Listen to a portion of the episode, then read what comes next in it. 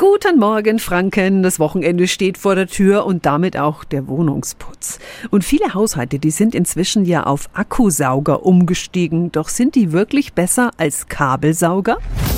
Radio Jetzt Tipps für ganz Franken. Hier ist unser Wiki Peter. Die Stiftung Warentest hat sowohl Kabel als auch Akkusauger getestet. Daniel Kastner, guten Morgen. Schönen guten Morgen. Welcher Sauger hat die Nase vorn? Na, bei der Saugleistung kann man sagen, die Kabelstaubsauger sind eigentlich durch die Bank alle gut.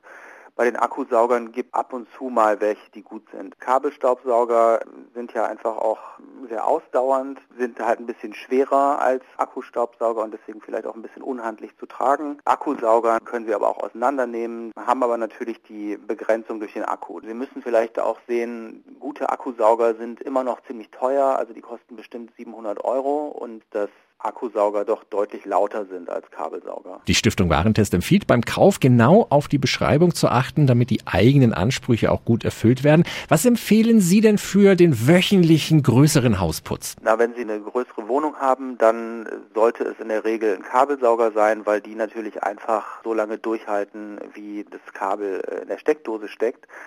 Mit den Akkusaugern kriegen Sie in der Regel zumindest eine größere Wohnung nicht in einer Tour durchgesaugt. Die haben Akkulaufzeiten bei voller Pulle von ungefähr einer Viertelstunde und damit schaffen Sie je nachdem ein bis zwei Zimmer vielleicht sozusagen zur Ergänzung oder wenn Sie zum Beispiel keine sehr großen Flächen reinigen müssen. Vielen Dank an Daniel Kastner von der Stiftung Warentest. Den genauen Staubsauger-Check mit allen Details finden Sie auf radiof.de. Tipps für ganz Franken von unserem Wiki Peter.